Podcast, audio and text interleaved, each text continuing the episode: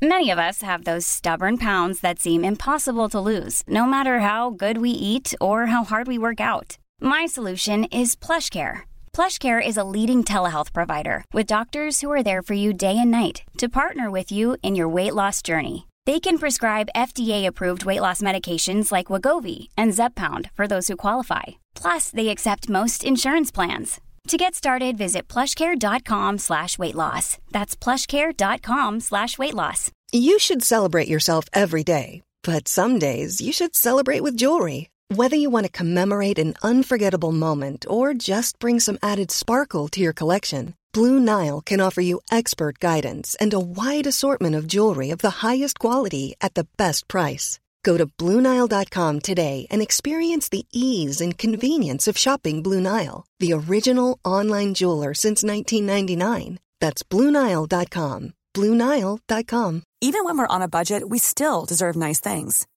Quince is a place to scoop up stunning high end goods for 50 to 80% less than similar brands.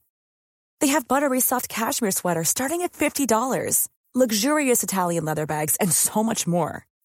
Plus, Quince only works with factories that use safe, ethical, and responsible manufacturing. Get the high-end goods you'll love without the high price tag with Quince. Go to quince.com/style for free shipping and 365-day returns.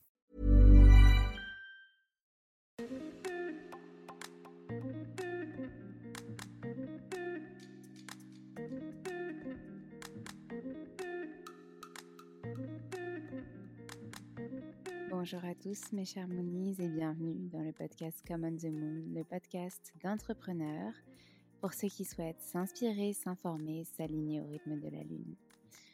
Retrouvez chaque semaine un épisode différent puisque nous avons cinq types d'épisodes les Moon Break, les Moon Talk, les Moon Cycle, les Moonpreneurs, les Moon Yoga. On fait le lien entre entrepreneuriat, bien-être, développement personnel, conseils, pour infuser euh, tout ce que vous voyez et tout ce que vous entendez, pour vous rassurer aussi, pour prendre confiance en vous, et puis les méditations pour justement euh, concrétiser tout cela dans votre vie. Je vous remercie par avance pour votre écoute, pour vos retours aussi. N'hésitez pas à nous contacter sur les différents réseaux sociaux, par mail, et aussi à nous laisser euh, des messages, des commentaires, des étoiles sur les plateformes dédiées si ces épisodes vous plaisent. Merci encore et je vous souhaite une très bonne écoute.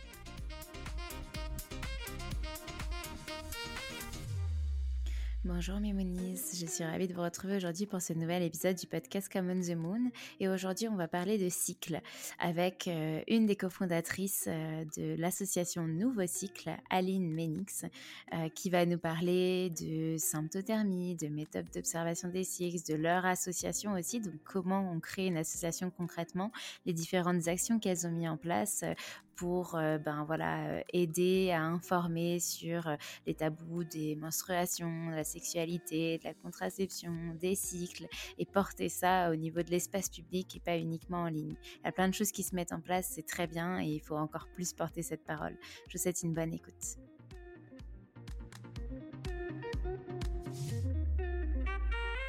Et c'est pas des méthodes de calcul. On n'est absolument pas dans mon cycle il fait temps donc je veux le temps. Ça, ça n'existe pas. On n'est pas des robots. On est vraiment sur qu'est-ce que j'observe et comment j'interprète. On est sur des méthodes extrêmement fiables, extrêmement euh, fines qui permettent d'accompagner les couples. J'insiste sur le mot couple parce que que ce soit en tant contraception, on a déjà assez de charge mentale en tant que femme ou personne menstruée et du coup c'est important de dire que l'homme est le partenaire avoir un soutien d'apprentissage, un soutien dans l'interprétation, un soutien dans la prise de notes. Dans la l'infertilité, bah, c'est pas toujours la femme, la personne menstruée qui a des problématiques, les hommes aussi. Donc ça, c'est important de le prendre en compte. Le soutien, l'éducation, elle passe par les deux. Et puis, comme on aime bien le dire à chaque intervention, bah, les, les règles, c'est pas qu'une question de femme. C'est ça questionne tout le monde. Bonjour Aline, je suis ravie de te retrouver dans ce nouvel épisode du podcast Common the Moon.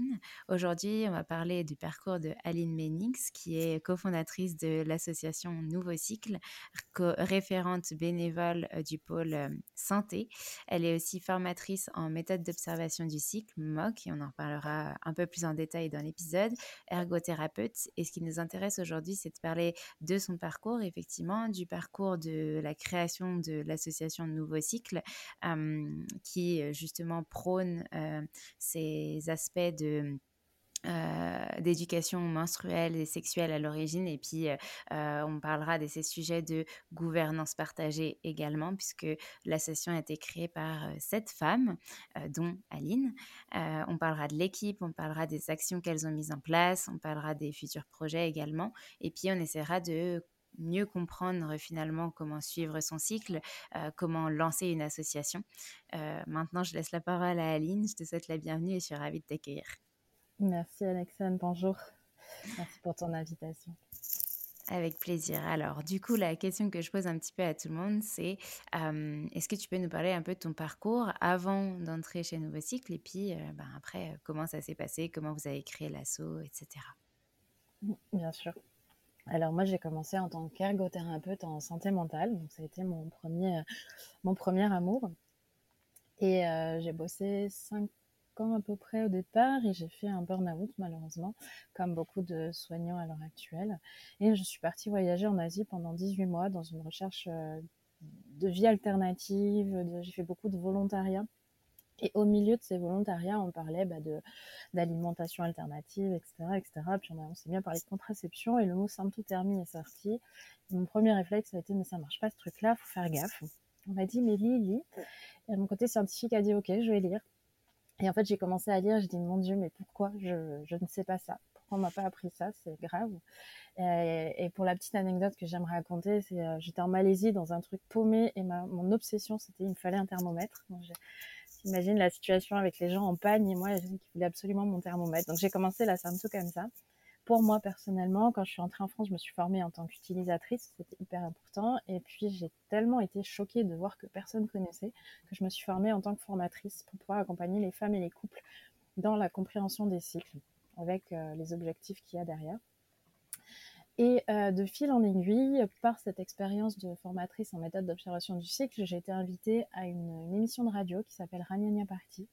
C'est euh, deux, euh, deux, des cofondatrices de l'ASSO qui avaient fait une première émission et qui s'étaient rendu compte que c'était tabou, qu'ils avaient du mal à trouver des intervenants. Et pour cette deuxième euh, émission, il y avait moi et un, un gynécologue qui a créé euh, l'Institut franco-européen multidisciplinaire d'endométriose à Bordeaux, un des premiers en France. Et l'idée, c'était bah, voilà, de commencer à titiller les tabous de parler de menstruation. Euh, on a commencé à parler, on s'est rendu compte bah, qu'on avait toutes des questions sans réponse, que c'était pas toujours évident d'aller trouver euh, des solutions et des réponses concrètes et fiables. Et euh, Sarah, une des, des, cofondatrices, nous a réunis dans son salon pas très longtemps après, quelques semaines. On se connaissait à peine. Enfin, moi, je connaissais quasiment personne. J'avais vu Sarah deux fois dans ma vie, pour te donner une idée. Et elle nous a dit, j'ai une idée fois, j'ai envie de créer un festival de deux jours qui s'appellera Ragnagna Party et il sera au Rocher de Palmer. Donc, euh, c'est dans aux alentours de Bordeaux. C'est un très, très gros lieu, assez connu euh, ici. Et euh, on a toutes signé, en fait. On avait toutes envie de, de parler de, ces tabous, de, de bah, des sexualités, contraception, cycle menstruel, etc. Donc, on avait envie de, de faire bouger les choses. Ouais. OK. et en fait, vous aviez envie, et c'est ce que tu, tu me disais en off, de, et tu disais tout à l'heure, titiller les tabous, traiter des thématiques de menstruation, sexualité, contraception, cycle, et surtout de porter ça dans un espace public et pas uniquement en ligne, parce que ça mmh. se faisait à ce moment-là en ligne de plus en plus, mais pas du tout en public finalement et donc via le biais de ce festival ça pouvait se déployer un peu plus. Comment ça s'est passé? De, créer le festival? Ouais. Alors en fait on a créé l'assaut. On a passé beaucoup beaucoup de temps plusieurs mois semaines mois même à créer la gouvernance en fait. On a on a passé beaucoup de temps de réflexion à créer les bases de la création de l'assaut. Euh, on a des personnes qui, ont des expertises dans la création d'assaut, d'autres qui étaient complètement novices comme moi. Et c'était hyper important voilà, de poser des briques hyper solides. Donc ça a été une grosse, grosse étape de poser tout ça avant de commencer à ouvrir l'association à d'autres personnes, des bénévoles, etc., pour pouvoir aller monter euh, le festival, qui à la base devait avoir lieu, euh, si je pas de bêtises, en octobre 2020. Et puis Covid étant arrivé par là, on a pris la décision d'annuler et de reporter. Donc la première séance enfin la première session a eu lieu en octobre 2021. On a eu euh, plus de 1000 personnes. Et le festival, c'est un endroit, donc comme tu, tu le disais, c'est pour briser les tabous. Et on a cette idée de parler de ces sujets de manière sérieuse et fun en même temps. C'est-à-dire qu'on a vraiment cette pluridisciplinarité. On va mettre autant des professionnels de santé autour de la table que euh, des, gens euh, de l'alternative, que de, de l'éducation, des associations, des patients experts. Tout ça dans un milieu fun avec des stands, des performances artistiques, des ateliers, des tables rondes. Euh, on avait des expos aussi. Euh, enfin voilà, c'était vraiment mixer tous ces espaces-là. Quand je me souviens, quand on avait créé le festival, on disait mais en fait il y en aura de partout, on pourra aller un peu partout. Et c'est vraiment comme ça que ça s'est vécu. Ça a été une très très très belle émulation qui a très bien fonctionné. On était ravis. Et pour préciser, donc c'était sur deux jours. On a le vendredi qui est euh, spécialisé pour accueillir le public jeune, collège et lycée, avec une journée qui leur est dédiée. Euh, la première fois, on a eu une après-midi qui était dédiée aux professionnels du santé et du bien-être, de l'alternative euh, concernant l'accompagnement gynécologique. Et le samedi était pour le grand public. Et puis on a eu des concerts et du, euh, on appelle ça, du stand-up aussi. On a vraiment mixé plein de choses. Ok, super et donc, du coup, c'était en octobre 2021 et il y a d'autres éditions qui sont prévues. En l'heure on enregistre, c'est mars 2023 et vous avez prévu d'autres éditions? Tout à fait. La deuxième édition est prévue pour novembre 2023. On est en plein préparatif. Ok, on sera là alors. oh oui, parlez-en. Hein. Ouais, autour de ben, l'idée de ce podcast, c'est aussi ça. Donc, je remettrai les notes dans, dans le lien, dans le lien dans les notes de cet épisode, pardon. Est-ce que tu peux nous parler un petit peu plus du coup de, de nouveaux cycles, mmh. la genèse, pourquoi ben, cette association, quelles sont vos actions, parler aussi de cette notion de gouvernance partagée, vu que vous êtes sept cofondatrices. Ouais.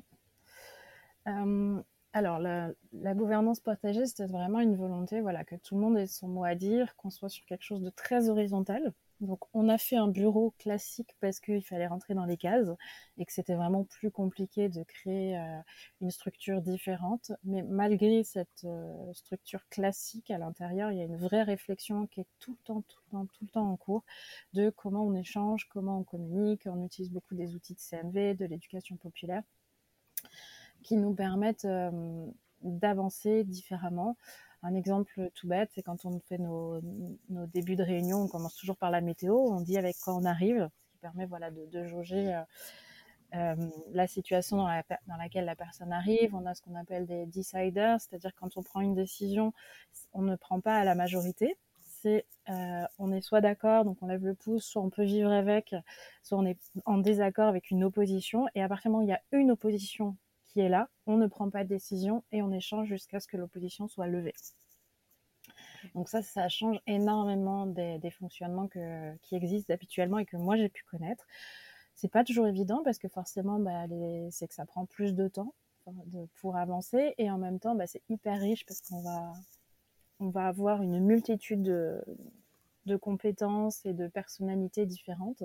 Et pour donner un exemple très concret, le non Nyanya Party, il y a eu des oppositions qui ont duré pendant plusieurs semaines. Donc ça a été une des grosses euh, décisions qui a été longue à, valider.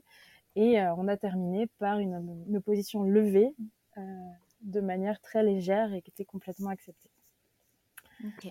donc ça, c'est un peu pour la gouvernance partagée. Je pense qu'on en reviendra peut-être dans des choses un peu plus concrètes. La genèse, donc, elle a commencé avec cette notion de, festival, comme je l'ai dit.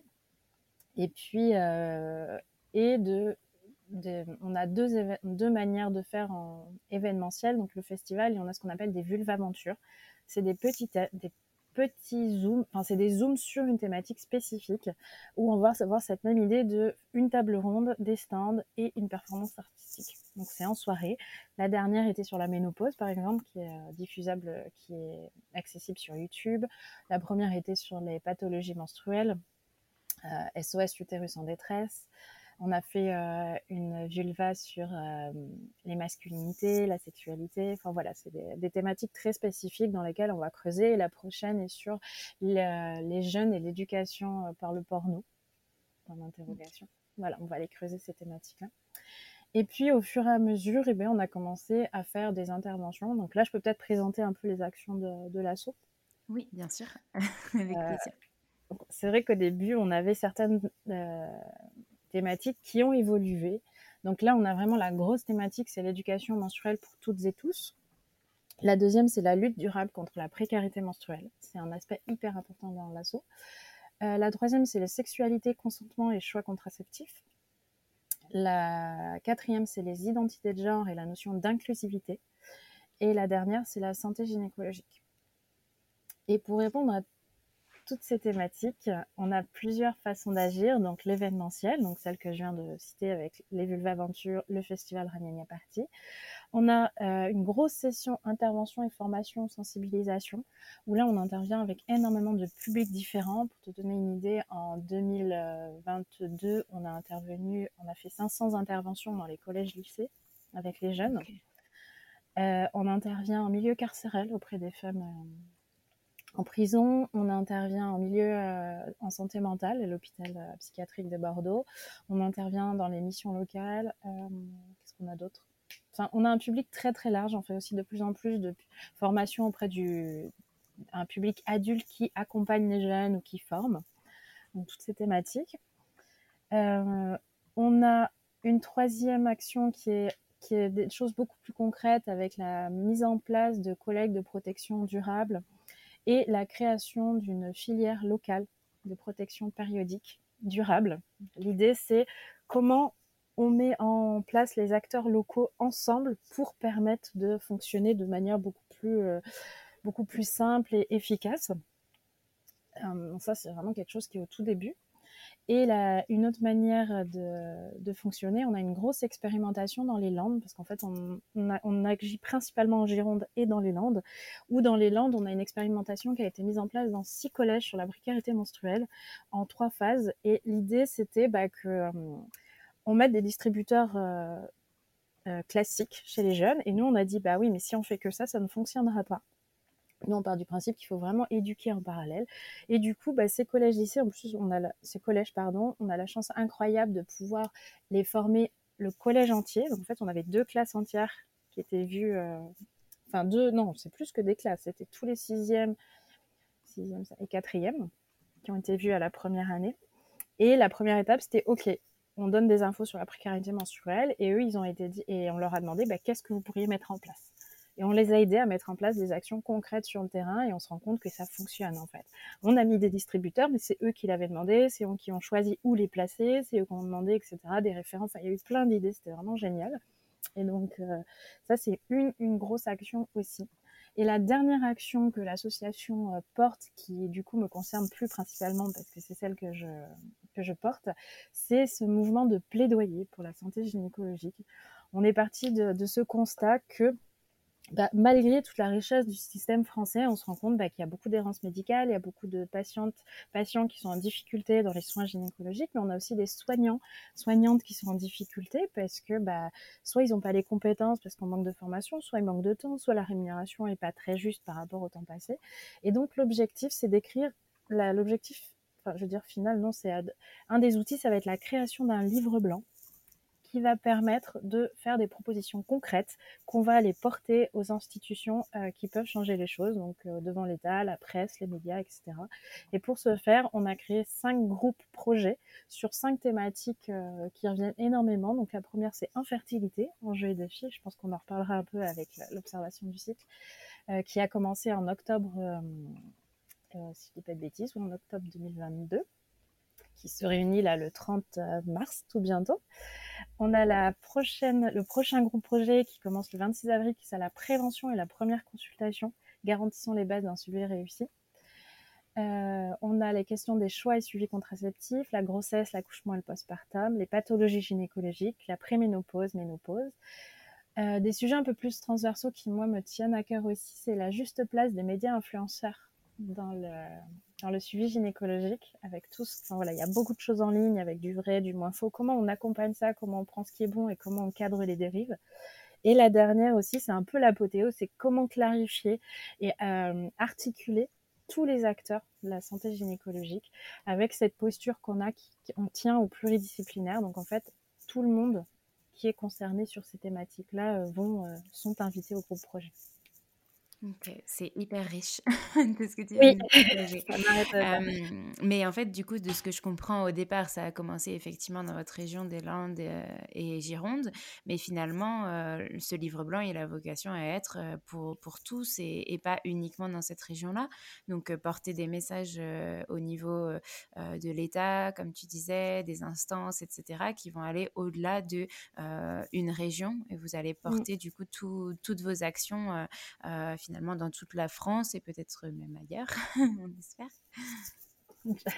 Bah, disons que les groupes projets sont en présentiel. On y tient mmh. énormément parce que justement, on veut créer de l'émulation, on veut créer du lien. On se rend compte qu'en fait, les professionnels, ils savent pas forcément ce qui existe autour d'eux, même en termes de compétences, en termes de métier, et ils n'ont pas forcément l'occasion de se rencontrer. Donc, ces groupes projets, c'est d'une part, une manière de les faire se rencontrer, de travailler ensemble et de créer du lien. Donc c'est quelque chose qui nous tient à cœur, même si du coup, bah, il y a plein de personnes qui ne peuvent pas y assister en présentiel. Par contre, euh, on a en parallèle des personnes ressources. C'est-à-dire que toute personne qui a envie de s'impliquer dans le projet peut être personne ressource du projet. ça peut être simplement en apportant des compétences, ça peut être en étant relecteur ou simplement signataire du projet. Donc il y a cette volonté d'avoir des actions concrètes sur le terrain et de le porter, comme tu le dis, au niveau national pour que justement on puisse euh, essaimer les, les, actions. Euh, sachant que le livre blanc, enfin moi j'ai tendance à préciser ça comme ça, on n'écrit pas un livre blanc pour écrire un livre blanc. Euh, si c'est juste pour écrire, ça ne nous intéresse pas. Ça va être vraiment d'accompagner à la mise en place des actions concrètes. Voici que là une vraie expertise en coordination de projet euh, et l'objectif, c'est que voilà, on accompagne le groupe projet jusqu'au bout, jusqu'à porter les, idées du, du, livre blanc, mais on les aide aussi concrètement à mettre en place des choses qu'ils peuvent déjà mettre en place à l'heure actuelle. Ok. Et donc concrètement, en tant que, enfin voilà, si on n'habite pas forcément dans les Landes de la Gironde et même si on y habite, euh, concrètement, comment est-ce qu'on pourrait s'impliquer dans ces projets-là justement?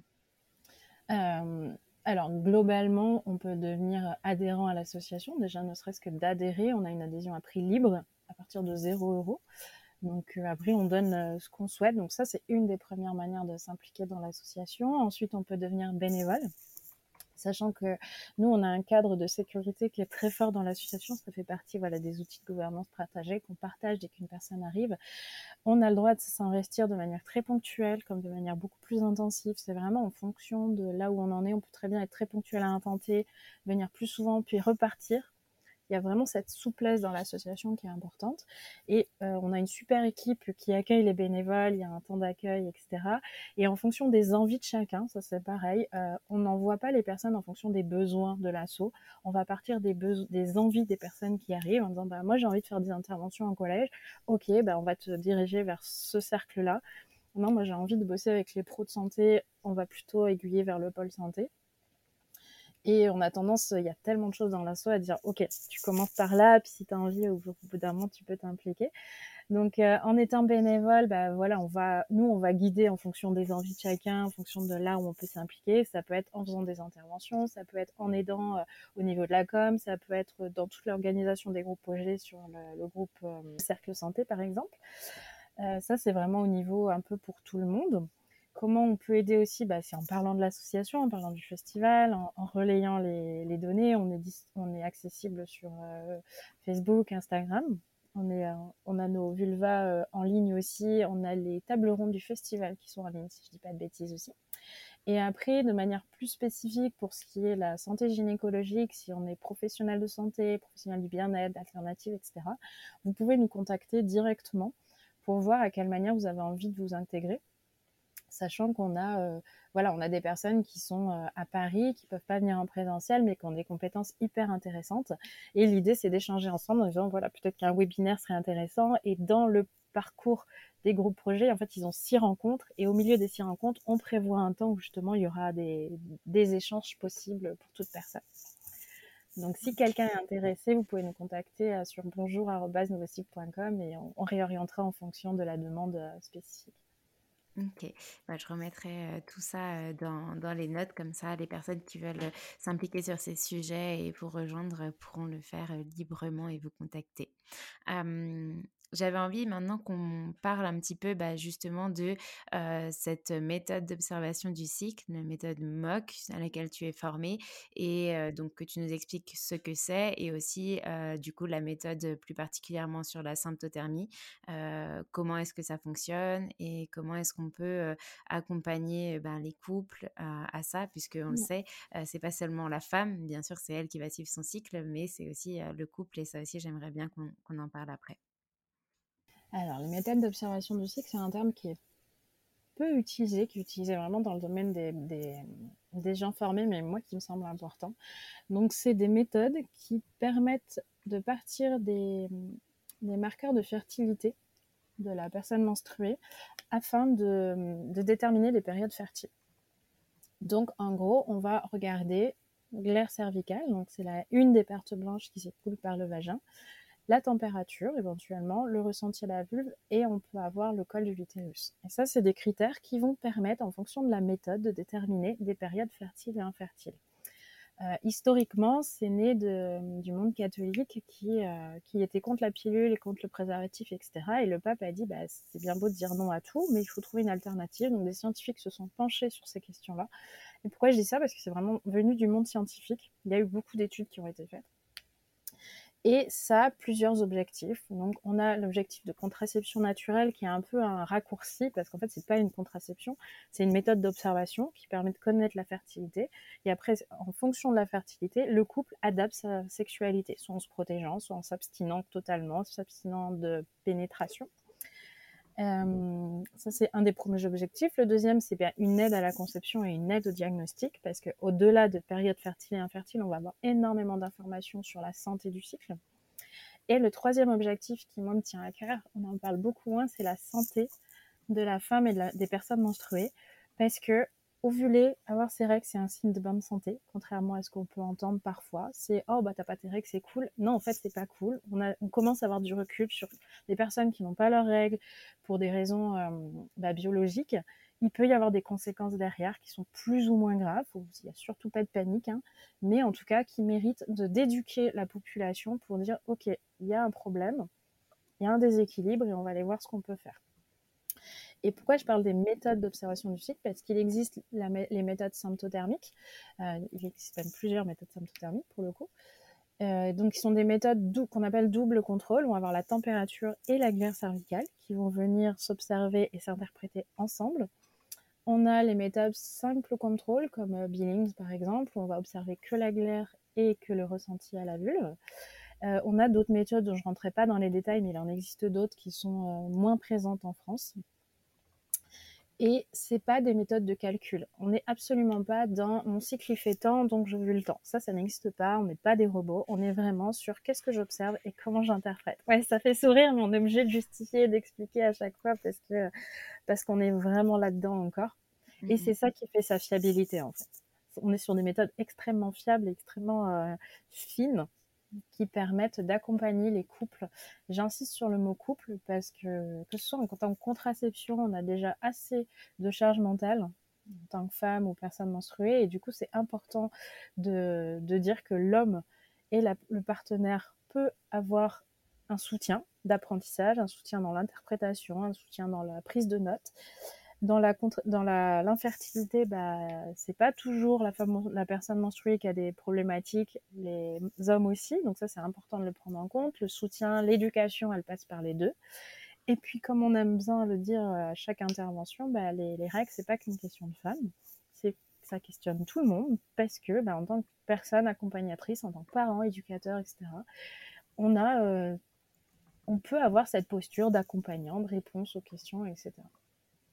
Mmh et il faut, je pense, former et informer, le plus de gens possible sur, sur ça pour que pour que ça devienne quelque chose de normal en fait, que ça devienne Mmh. que ça reste pas ce tabou que ça que c'est et et que, ben, voilà, l'implication des hommes, moi je trouve qu'elle est importante comme notion parce que, certes, c'est la femme qui a ses règles, mais en fait, ça induit beaucoup, beaucoup de choses dans le couple aussi, et il y a pas Mmh. que les règles dans le cycle donc c'est hyper important. Tu parlais de contraception aussi on en parle un petit peu plus maintenant des contraceptions euh, masculines, mais c'est quelque chose qui n'est pas normé en fait encore aujourd'hui. C'est pas euh, c'est pas la norme que qu'un homme prenne euh, prenne une contraception plutôt que la femme.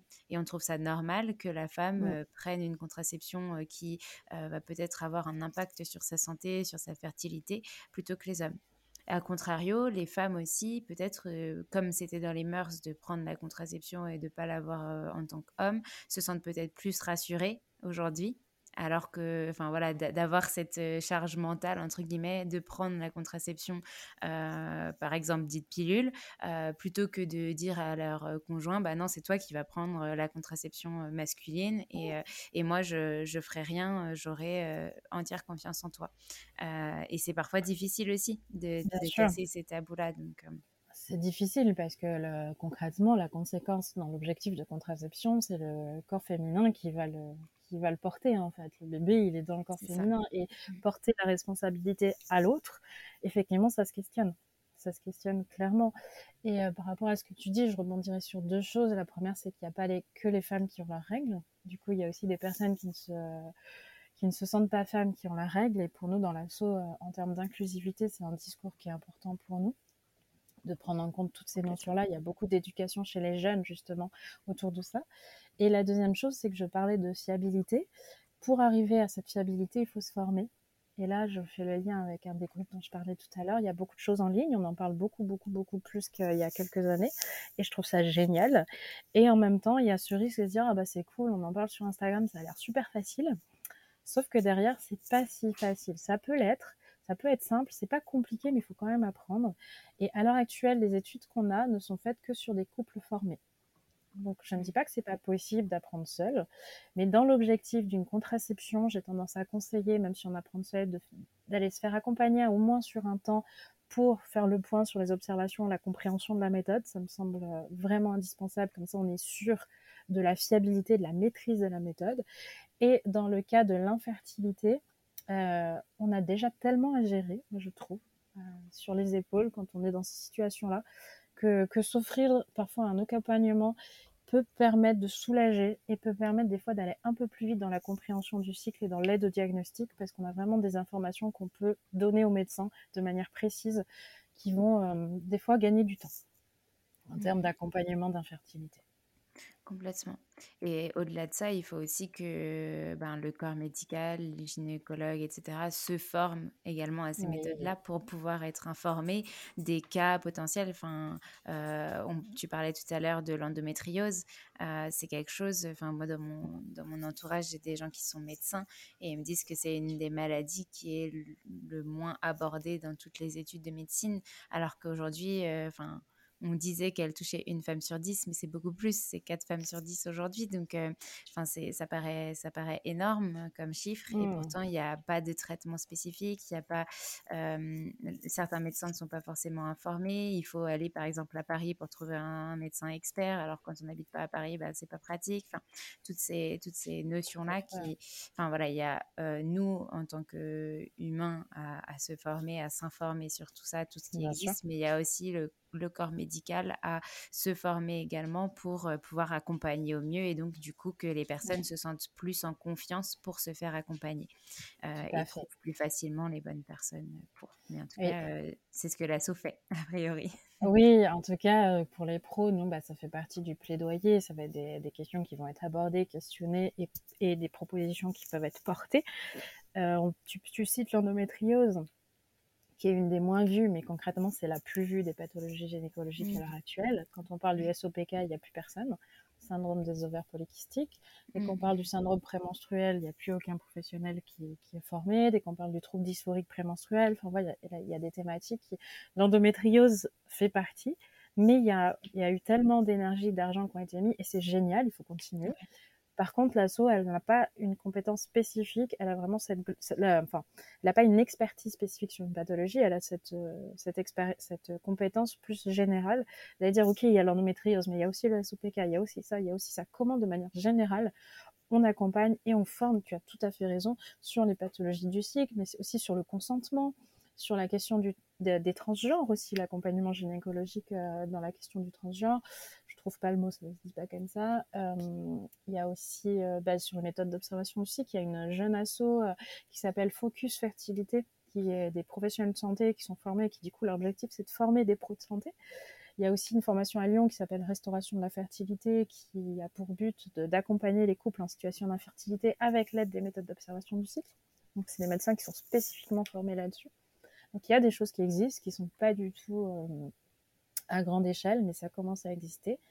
Et pour rebondir aussi sur, euh, par exemple, l'endométriose, tu parlais d'aller à Paris, il y a de plus en plus, je ne saurais pas te dire combien il y en a sur, sur, en France, mais à Bordeaux, il y en a une, et je crois qu'il y en a d'autres maintenant. Donc il y a l'Institut euh, franco-européen multidisciplinaire d'endométriose, qui sont des spécialistes de l'endométriose.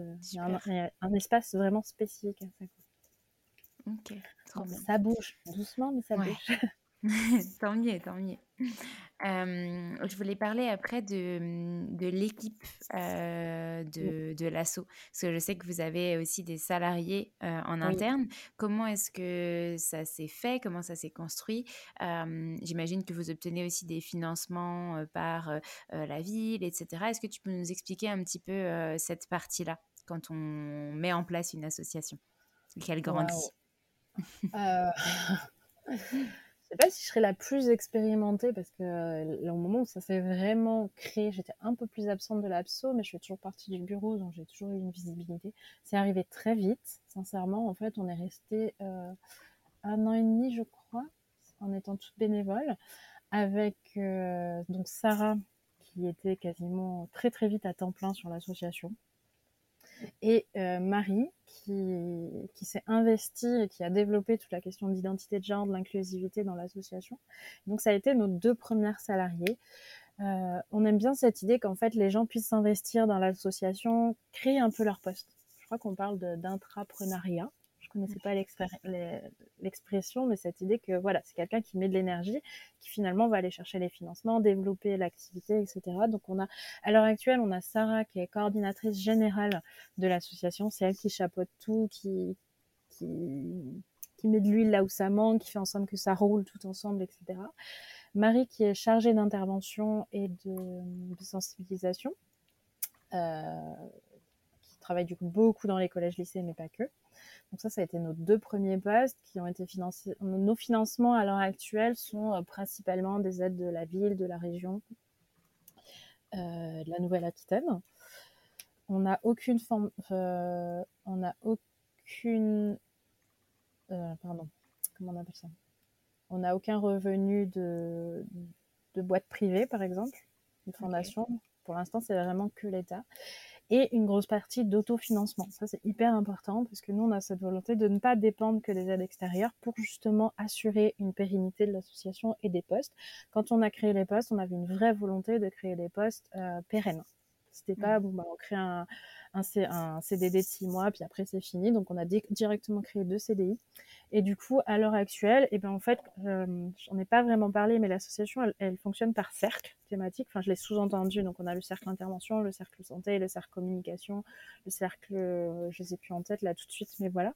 Et du coup, le cercle intervention s'autofinance avec ses aides et les interventions qui sont elles facturées. Donc en fait, euh, une intervention va être facturée, va faire rentrer de l'argent, ce qui permet d'obtenir, euh, à l'heure actuelle, si je dis pas de bêtises, les emplois sont financés, sont autofinancés. Et après, le reste de l'argent euh, permet de payer tout le reste aux, alentours.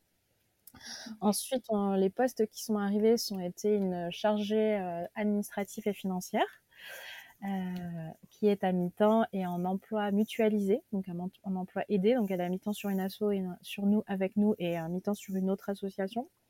Et on a eu un poste qui a été créé pour l'expérimentation dans les langues que j'ai cité tout à l'heure, l'accompagnement des collèges, euh, qui est une personne qui a dû nous quitter pour des raisons personnelles et qui du coup est remplacée là très prochainement par une autre.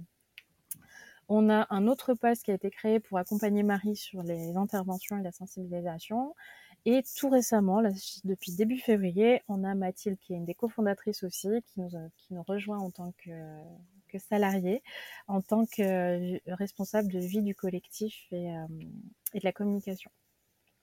Ok. Donc voilà, je sais pas si tu avais des questions plus précises sur les postes, mais en tout cas, nous, il y a vraiment cette volonté voilà, d'accompagner au mieux la création des postes. On préfère un peu plus de temps. On a d'autres idées de création de postes, mais on, on met en place les, les réflexions. Euh, voilà, pour le coup, il y a un peu d'entrepreneuriat parce que vu qu'on ne va pas chercher que des aides, il y a comment on autofinance partiellement ou en toute partie euh, ce qu'on crée. C'est hyper important pour nous. C'est hyper riche et j'ai l'impression que c'est une euh, équipe 100% féminine, du coup. Alors, c'est pas notre volonté pour le coup. Euh, effectivement, on est 100% féminine. Les postes étaient ouverts aussi bien à tous les genres. Euh, il se trouve qu'il n'y a que des femmes qui ont répondu. On a quelques hommes parmi nos bénévoles, effectivement. C'est une grosse majorité féminine. Mais en tout cas, quand on a créé les, enfin, quand on a ouvert, parce que là, en fait, sur les quelques postes, il y a ceux, bah, les bénévoles qui ont créé leur poste. Et puis, quand on a aussi fait des offres d'emploi, et c'était clairement pas à destination de femmes. Euh, si on avait eu un homme, on aurait été très contente. ok, trop bien. C'est la réalité. Bah, du coup, si des hommes sont intéressés par ces sujets-là, euh, ils peuvent postuler au prochain poste ou en tout cas s'intégrer en tant que bénévole dans un premier temps s'ils le souhaitent. J'avais envie d'aborder du coup les futurs potentiels projets. On a un petit peu parlé quand même du coup dans, tout ce que tu as expliqué, notamment l'équipe, qui, les, les, personnes qui vont arriver, etc., les nouveaux postes et les nouvelles actions. Est-ce qu'il y a d'autres choses dont tu voudrais nous parler? Donc on a la date en tête de novembre 2023 pour le Est-ce qu'il y aurait d'autres projets qui seraient en cours ou à venir dont tu n'aurais pas encore parlé? Non, j'ai pas encore parlé. Après, je vais réinsister sur les groupes projets. En fait, là, on a lancé pour la santé gynéco, on a lancé l'infertilité, et le prochain qui arrive, tout prochainement, c'est la prévention. Et en fait, on va lancer tous les six mois. Donc ça, c'est un projet au long cours. C'est des, des projets, c'est des groupes projets qui durent sur un an et qui vont démarrer tous les six mois. Donc l'idée, c'est d'en avoir régulièrement et de, de co-construire. Euh, et après, un autre projet, euh, oui, donc c'est un projet qui est tout frais. Je ne sais pas à quel point je peux en parler, mais je peux peut-être évoquer au moins la thématique. Je rentrerai pas dans les détails du comment parce que c'est en cours, mais ça concerne les femmes victimes de violences. Euh, et ces femmes qui sont en prison, pas forcément pour de bonnes raisons.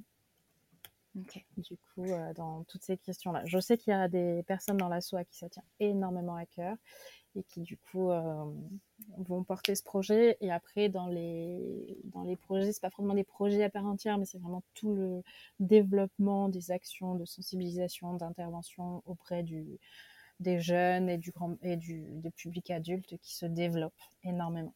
On est très, très sollicité. C'est une grosse vigilance qu'on a dans l'assaut de pas, de pas se brûler on adore ce mm. qu'on fait, on est à fond. Question des femmes dans ces thématiques-là et, souvent là. Et du coup, euh, ouais, c'est. Euh, voilà, je pense pas qu'il y ait. De... si j'en oublie, pardon les filles. Sincèrement, il y a tellement, tellement de choses qu'on peut pas tous, tous suivre. Je sais pas comment fait Sarah pour euh, avoir le nez partout. Sincèrement. Je pense que quand on est passionné, après, on a, on a plus cette notion de j'en rajoute encore un, en fait.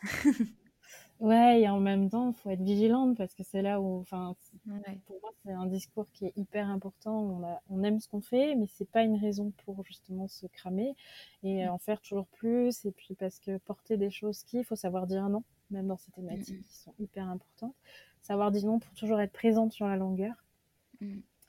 Donc, euh, ça, c'est aussi des choses qu'on a en tête dans l'association, euh, dans cette notion de bien-être au travail, euh, qui est un qui est une notion de hum, collective, qui est portée collectivement régulièrement avec des messages d'alerte quand besoin. Mm, mm. C'est hyper important d'en parler, je pense. Enfin, c'est primordial même. Toutes les entreprises devraient le faire. Euh, ça, ça, vient de plus en plus, j'ai l'impression. oui, tout à fait. tout s'améliore. J'avais deux dernières questions pour toi. On les a déjà abordées en off. C'est la première, est-ce que tu aurais quelques conseils à nous donner pour concrètement, puisque c'est un peu mon sujet aussi de parler de cycle, de cycle lunaire, mais là, on va parler de cycle au sens large. concrètement, comment, quelques conseils, comment mieux suivre son cycle? Du coup, peut-être à l'aide de la symptothermie, peut-être pas. Alors, comment mieux si mieux suivre son cycle ou vivre son cycle? Les deux, du coup. Ah, les deux J'aurais tendance à dire que pour mieux vivre son cycle, il faut le suivre. Euh, hmm. C'était le lien que je faisais parce que euh, souvent, ce que j'observe, c'est qu'on est très... Euh, comme on ne sait pas ce qui se passe, et j'y suis passée par cette étape-là. Tu sais, ce truc, on parlait de cyclicité. Régulièrement, il y a cette phase où on est un peu moins bien, on est plus fatigué. Et puis cette phase où on rayonne et tout va bien. Et finalement, on a l'impression d'être dépendante d'un truc. On se dit, putain, mais encore, je comprends rien. Et finalement, quand on prend le temps de poser les choses, de les noter, on se rend compte bah, que c'est cyclique, que ça revient et qu'en plus, c'est lié au cycle menstruel. Putain, ça donne un peu de connaissance et de compréhension.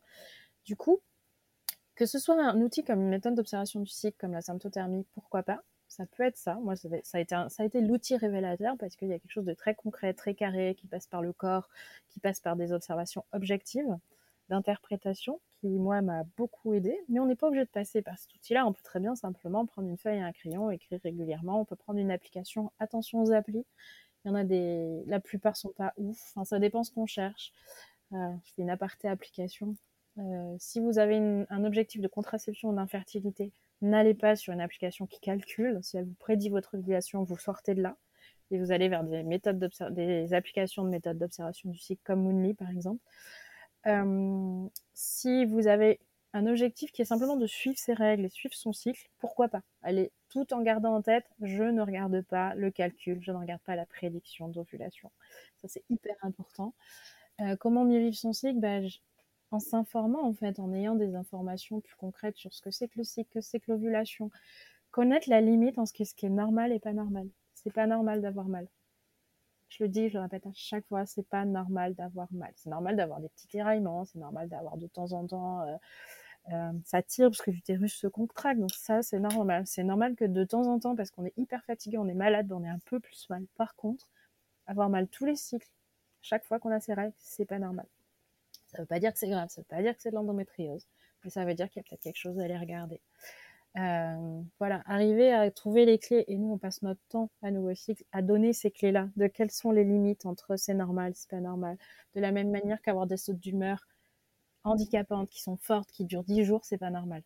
Avoir envie de se. Je le c'est rare, mais ça arrive, avoir envie de se faire du mal tous les, à chaque fois qu'on a passé son ovulation, c'est pas normal. Enfin voilà. Et là, je suis dans des extrêmes, mais ça peut être des variations euh, qui durent 10 jours, mais qui sont pas non plus aussi intenses, mais qui gênent dans le quotidien, c'est pas normal. Du coup, euh, des outils d'observation du cycle, clairement, ça va être une des étapes qui vont donner, se former. je trouve que les, formatrices en méthode d'observation du cycle, c'est ça, nous qu'on aime. Enfin, moi, j'aime transmettre ça, j'aime transmettre le côté contraception, etc. Mais j'aime donner cette information de ses limites, en fait. Qu'est-ce qui est juste, qu'est-ce qui est moins juste, qu'est-ce qui, quel lien, quel lien quel lien tu fais entre tes émotions et ton cycle, quel lien tu fais entre ta nourriture et ton cycle, quel lien tu fais, et du coup, donner ces bases, ces clés pour être complètement autonome dans cette euh, gestion-là.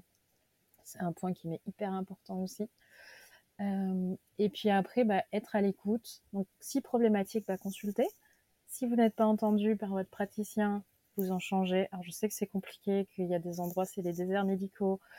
Euh, vous n'avez pas besoin d'aller voir un gynéco. Vous avez des médecins généralistes formés pour gynécologie et vous avez les sages-femmes qui font ce taf-là. Elles sont beaucoup plus accessibles euh, dans tous les sens du terme, que ce soit en termes de timing de rendez-vous ou souvent dans le discours et le temps passé de la consultation. Donc n'hésitez pas, même si c'est un peu long, un peu fastidieux, à aller trouver un professionnel qui soit en écoute de vos problématiques menstruelles. Euh, et s'il n'y a pas de problématique, ben voilà, simplement s'éduquer, observer, sans que ce soit une charge, il faut que ce soit un plaisir en fait. Il n'y a pas d'injonction à le faire. C'est avoir cette curiosité, cette envie de savoir ce qui se passe et de, dire ok voilà ce qui se passe dans mon cycle et c'est ok c'est chouette. Et, et moi je dis avoir c'est vrai c'est chouette en vrai Mhm. Je parle beaucoup, j'espère que c'est clair. c'est super, c'est super clair. Il y, a, y, a, aussi cette méthode dont j'ai entendu parler qui est le, flux instinctif. J'ai le livre, etc. Et ça pourrait être aussi une des méthodes qu'on pourrait utiliser pour aussi apprendre à suivre son cycle et en être consciente. Parce qu'en fait, le, la problématique aussi de ces, ces contraceptions, c'est que on n'en est pas vraiment consciente. On se dit, bah voilà, je vais avoir sur l'appli quand est-ce que je vais avoir mes règles normalement. Si je les ai pas, oh merde, je suis, je suis enceinte ou oh là là, je suis en retard, il y a un problème. Alors que pas forcément, en fait. C'est juste peut-être que dans le cycle, il s'est passé quelque chose de très stressant dans notre quotidien, dans notre travail, etc., qui a fait que notre corps réagit. Et, il faut toujours revenir à bah, ce corps. physique, c'est la traduction de notre mental et de ce qu'on ressent. Donc, c'est hyper important d'en être conscient. Mmh. Je nuancerai un tout petit peu. Oui, je valide ce que tu dis et je rajouterais c'est le, corps, c'est le reflet de notre mental, mais c'est aussi le reflet de notre santé biologique. Mmh, mmh, mmh. J'ai peur que dit comme ça, ça pourrait être bah, tout est dû à notre mental. Et oui, ça ah joue. Mais c'est pas que ça. Et je viens de penser à un truc. Qui, je, reviens sur une question de tout à l'heure. Je suis désolée. Tu me parlais des projets. Dans les projets en cours là, qui, qui sortent tout bientôt, c'est, euh, on est en train de mettre en place un programme de webinaire, d'information, formation et qui seront gratuits pour les adhérents et bénévoles de l'association. Et le premier qui aura lieu, euh, je le donne en avant-première parce qu'on n'a pas du tout communiqué, c'est le 11 avril, qui sera justement sur comprendre son cycle à travers les méthodes d'observation du cycle. Et le deuxième sera sur euh, les méthodes d'observation du cycle euh, pour aider à l'infertilité. Donc en, en, adhérant à l'association, on peut avoir accès à ces webinaires qui, je pense, sont très, seront qualitatifs parenthèse fermée. non, non, c'était très bien. j'ai noté et je, je, le remettrai. Super. Et du coup, j'ai un dernier aspect à voir avec toi qui est mmh. donc un peu plus concret, administratif, on va dire, et entrepreneurial. Est-ce que tu aurais quelques conseils à nous donner pour ceux qui souhaitent lancer leur association, peu importe le sujet, mais bien sûr une mmh. association engagée à impact Voilà, comment est-ce qu'on fait? Est-ce que c'est facile ou pas? Enfin, voilà. C'est facile euh, Non, je crois pas. euh, enfin, déjà, faut être porté par le sujet. C'est ça qui va faire que c'est facile et que c'est motivant, etc. S'entourer de personnes avec des compétences différentes, parce que c'est pas évident dans la communication. Euh, moi, ce que j'ai appris, parce que maintenant les conseils que je vais partager là, je les ai appris avec nos recycles, clairement. Euh, le premier, c'est de prendre le temps de poser les bases, mais pas de prendre trop de temps non plus et de rester en huis clos commencer à ouvrir assez rapidement, enfin trouver cet équilibre. ok, on a bien posé les bases, surtout si on le fait à plusieurs, mais même tout seul. Et euh, je comprends que le plus difficile, c'est de fédérer les gens. Et si, ça, je trouve que Cycle a cette capacité à faire, c'est cette, capacité à fédérer les gens et à laisser l'espace à chacun de créer au sein de l'association. C'est-à-dire que les bénévoles ne sont pas là. Alors je le caricature un petit peu, mais euh, les bénévoles ne sont pas là juste pour répondre à un projet qui est en cours ça peut, mais ils ont toujours l'espace de s'exprimer, de donner leur avis, de modifier si besoin. Enfin, il y a vraiment cet espace de, de co-création qui est hyper importante chez nos Et je pense que c'est ça qui fait que ça tient. On a un pool de, bénévoles anciens qui est toujours là, qui tourne. On a forcément qui vont et qui viennent et c'est normal. Mais qu'est-ce qui fait que Nouveau se développe autant? C'est parce qu'il y a cette, euh, cette capacité à fédérer, et je prends des exemples de personnes bah, qui sont là régulièrement et qui font des interventions et qui donnent leur avis, etc. etc. Euh, dont, euh, dont l'exemple concret, hein, les identités de genre et de l'inclusivité, on n'en parlait pas du tout, pas de cette manière-là.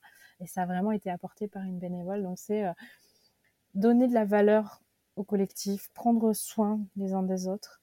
Alors comment En, en s'outillant posant un cadre de sécurité, des cadres de sécurité. Nous, on a une charte qui est hyper importante pour nous et qui est présentée à chaque nouvelle personne qui arrive euh, pour prendre soin les uns des autres, laisser l'espace aux, gens de, s'exprimer et de s'investir de la manière dont ils le veulent.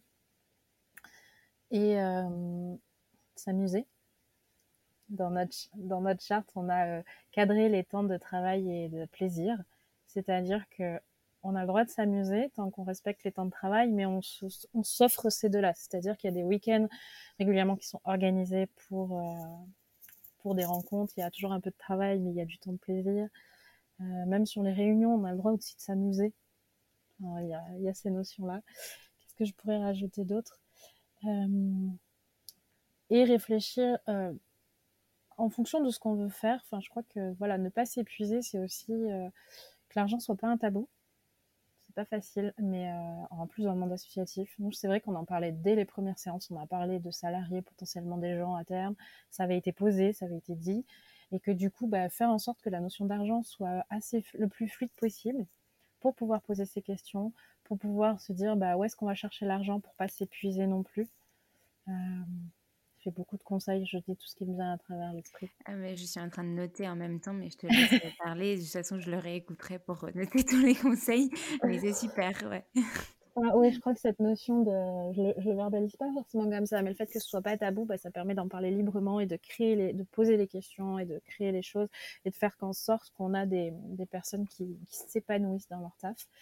Et euh, quand il y a euh, cette création, on est déjà un peu plus loin, mais c'est une nouvelle étape, voilà, re-questionner régulièrement certaines choses.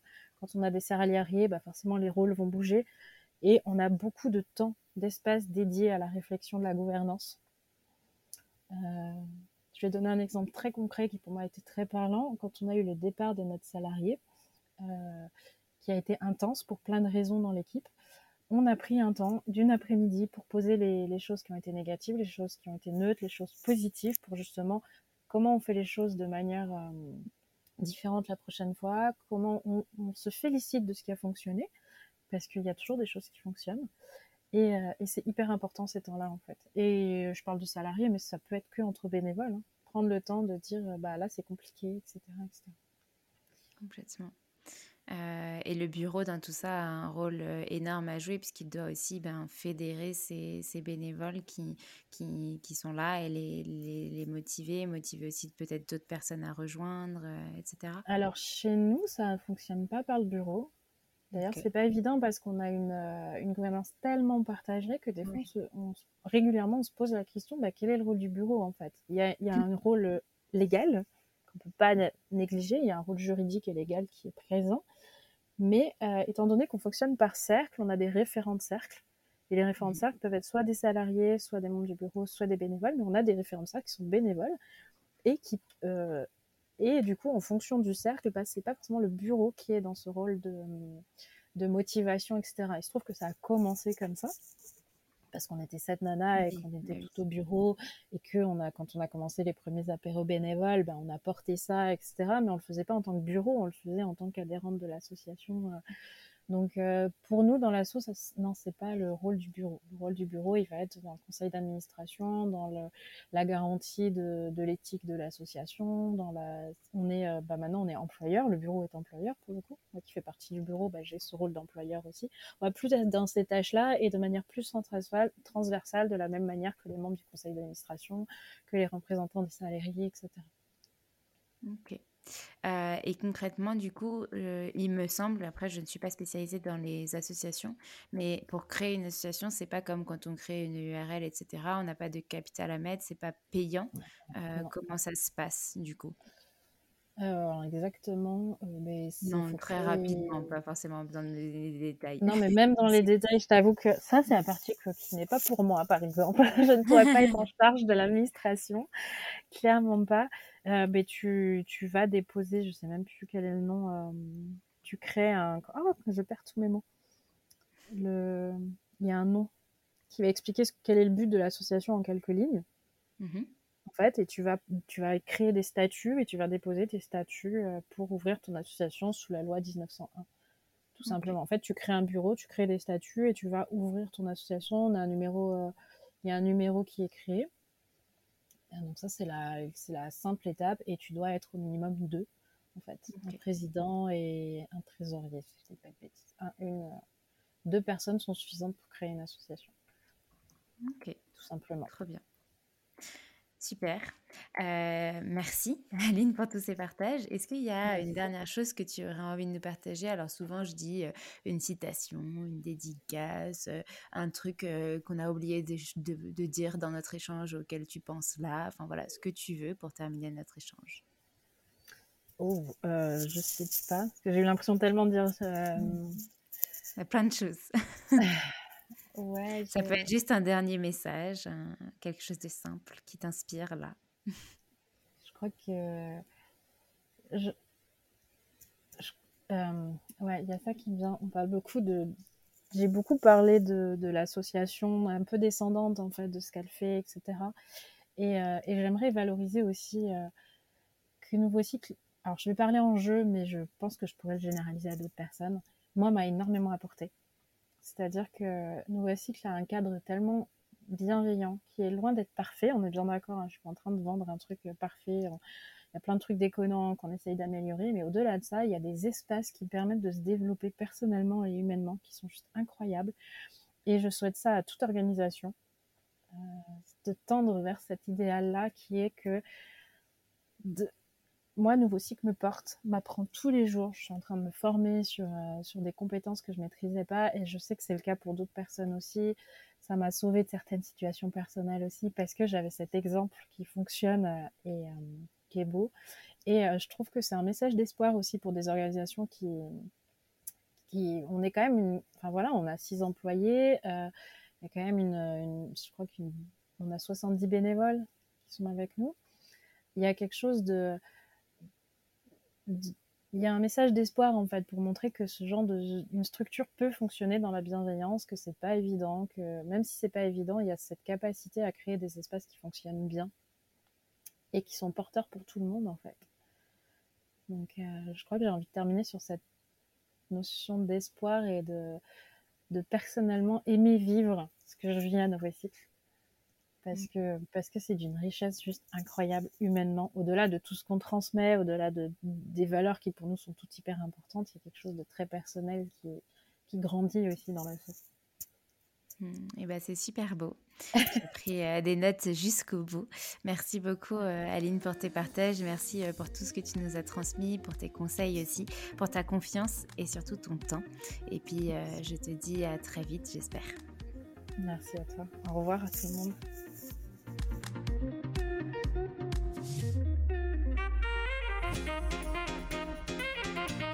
Merci à tous d'avoir écouté cet épisode. N'hésitez pas à nous laisser des étoiles et des commentaires sur les plateformes dédiées comme Apple Podcast et Spotify, mais c'est aussi des messages privés, des commentaires. Ça nous fera très plaisir de pouvoir échanger avec vous. En tout cas, on vous dit à la semaine prochaine. Nous avons hâte de vous retrouver.